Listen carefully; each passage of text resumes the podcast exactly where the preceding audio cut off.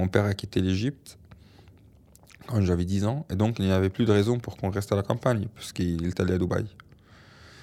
Il travaille dans une autre société qui fait des cuisines préfabriquées. Une usine, quoi. Euh, Et nous, on a quitté la campagne. J'étais triste. Enfin, j'étais triste content. J'étais excité par aller retourner en ville.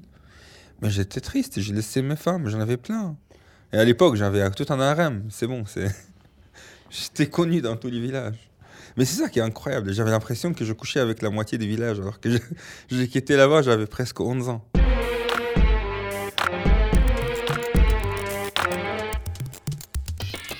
On est allé dans un endroit, dans une bidonville, enfin un quartier très populaire, euh, à côté de passage de train. Et euh, on appelle ça Chouayet, c'est-à-dire en fait des maisons construites euh, comme ça, où le quartier n'était pas dessiné. Chacun faisait sa maison sur un morceau de terrain comme il le veut. Et le rue, c'est fond par rapport à la position des maisons. Et on appelle ça Chouayet, c'est chaotique euh, ou hasardique, tu vois, c'est ça fait pas partie de la vraie vie de l'Alexandrie. Et puis on a quitté ça pour un autre quartier juste à côté, pas, pas beaucoup plus loin. Un quartier très très très populaire. Où vraiment j'étais grande déception. Plus de, plus de sexe. Enfin, il y en a toujours, mais il faut vraiment le chercher. Et en plus, moi, c'est bon, j'avais dans mes yeux, on voyait le mec qui drague et donc et, ça rendait pas les gens à l'aise avec moi. Enfin, tu sais, en fait, c'est automatique. Quand tu veux quelque chose, tu l'as pas. Quand tu le veux pas, tu l'as.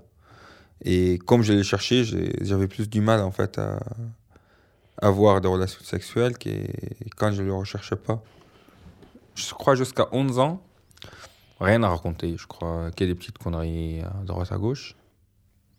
Et un jour, un mec voit un mec, il lui fait un signe avec sa main, genre lui dit euh, je vais te baiser, il lui fait comme ça. Un signe avec la main de quelqu'un qui se branle. Mais en l'air. Et j'ai compris tout de suite que ce poignet, en fait, entoure les pénis et le frotte. Et de retour à la maison, j'ai monté chez moi, je commençais à faire le même geste avec mon sexe. Et j'ai appris la branlette. Je commençais à le faire, j'ai appelé mon frère, j'ai dit, j'ai appris un truc super bien. C'est comme ça. Et comme on est surconscient, en fait, il fallait mettre quelque chose pour que ça glisse. Donc on utilisait du savon.